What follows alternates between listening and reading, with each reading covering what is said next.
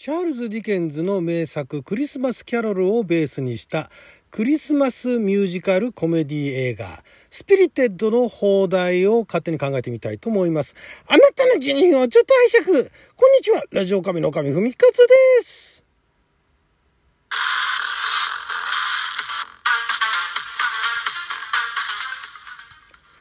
今日は2022年11月4日金曜日六曜は友引きでございます。毎週金曜日は日本公開前の日本で公開するかどうかもわからない洋画の放題を勝手に考える。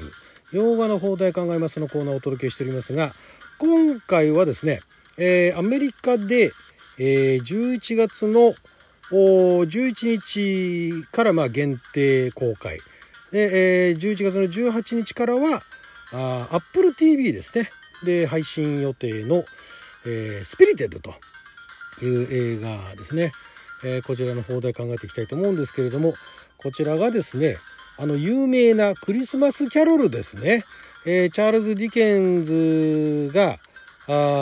1843年の12月ですね。もう何年前ですか？もうかなり前ですよね。えー、に発表した中編小説。でこれがですねご存知の方も多いかと思うんですがまあ、散々映画化されたんですね。散々でもない。まあ、そんなでもないか。まあ、ドラマか映画か海外の方でですけれども、映画化されておりまして、で、今回もそのベースは、そのチャールズ・ディケンズのクリスマスキャロルなんですが、えー、ここのまあ設定がちょっとあの、えー、従来の、なんでしょう、えーまあ、チャールズ・ディケンズのクリスマスキャロルの流れをベースにして、で、その、3人の精霊っていうのが出てくるんですね。過去を見せる精霊現代を見せる精霊未来を見せる精霊というのがそのクリスマスキャロルには出てくるんですがその精霊たちが毎年クリスマスイブになるとそのなんか改心改心する、え、暗い魂っていうのを探してるっていう前提なんですね。だからあのクリスマスキャロルっていうお話はそんな3人の精霊が毎年毎年探してるっていうよりかはまあそのあのスクルージですよね。スクルージを見つけて、えー、まあその彼を改心させるっていうお話なんですけれどもそれが毎年のように行われてるっていうまず前提っていうところから、まあ、ちょっとその解釈新しいですよね。でなおかつ、まあ、そのスクルージに相当する男を選ぶんだけどもその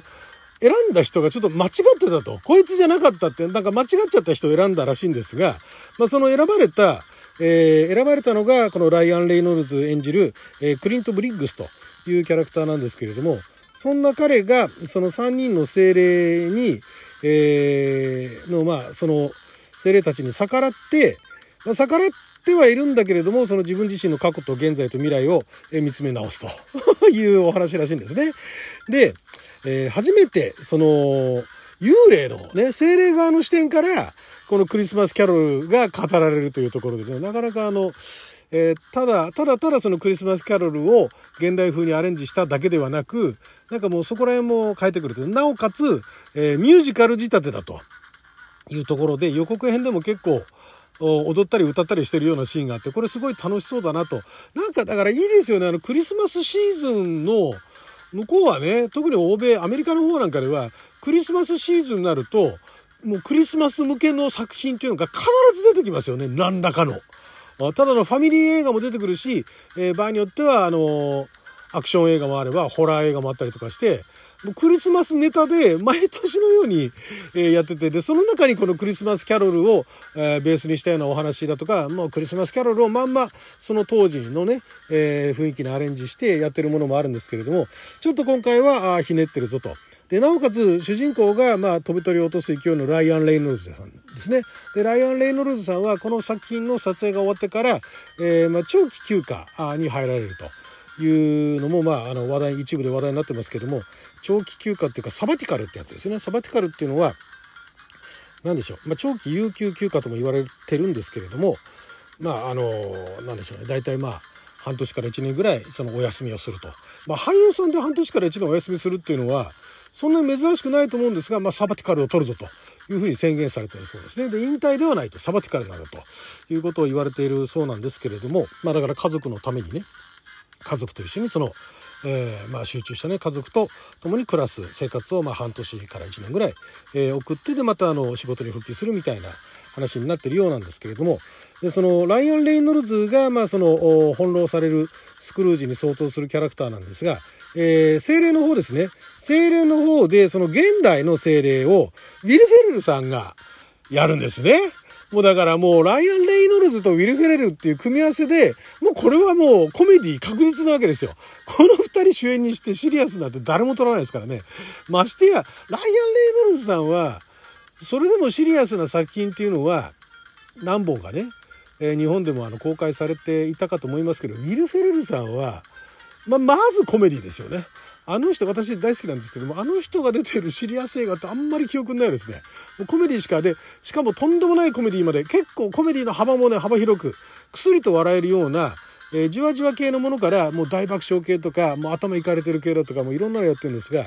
その2人がメインっていうね、これはもう楽しみで、あとはまあ有名どころだと、オクタビア・スペンサーさんとかもね、オクタビア・スペンサーさんが、その現代のそのクリント・ブリックス、ライアン・レイノルズさん演じるクリント・ブリックスの同僚という役だったりだとか、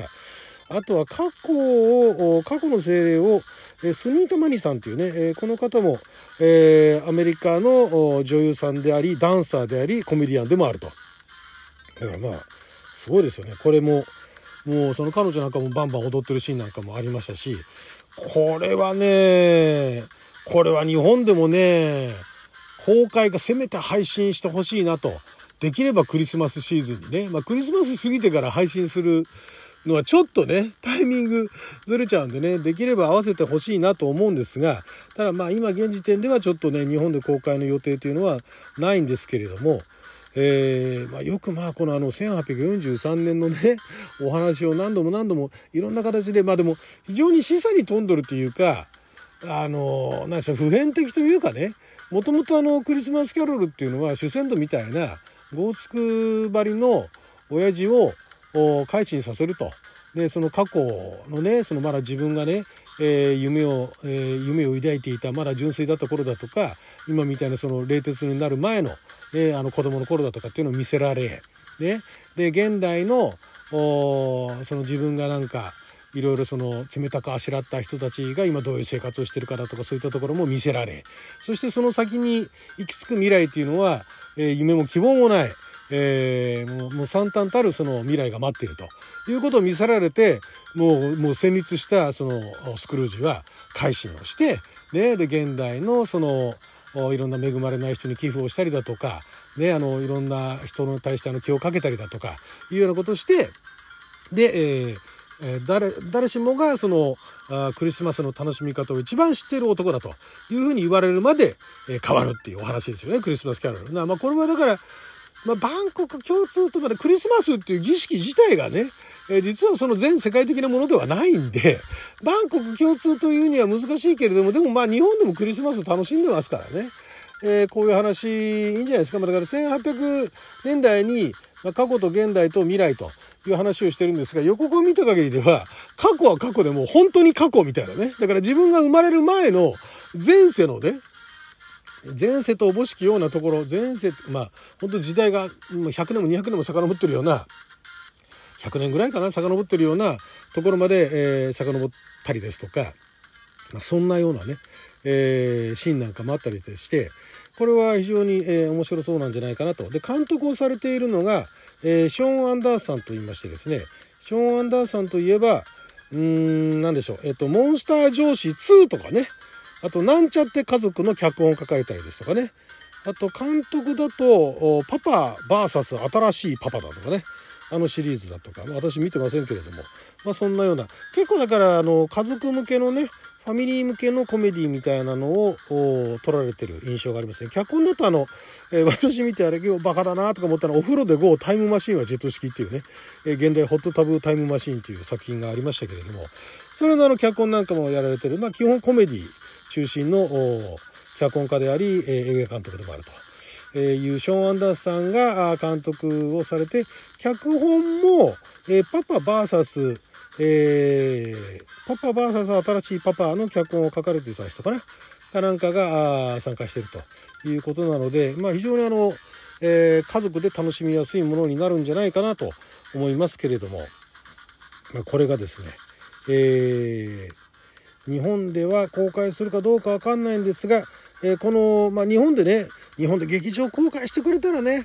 まあ、せめて劇場公開間に合わなくてもね、えー、ビデオオンデマンドで配信と、まあ、なったとしてですね、えー、この Spirited と、 Spirited っていうこの英語自体がですね、まあ、そのままカタカナで意味もわからずスピリテッドというふうになってしまいそうではありますけれども、まあ、スピリテッドというと、あの、元気なとかね、えー、剛健なとか活発ならとか活気があるだとかってそういう意味なんですけども、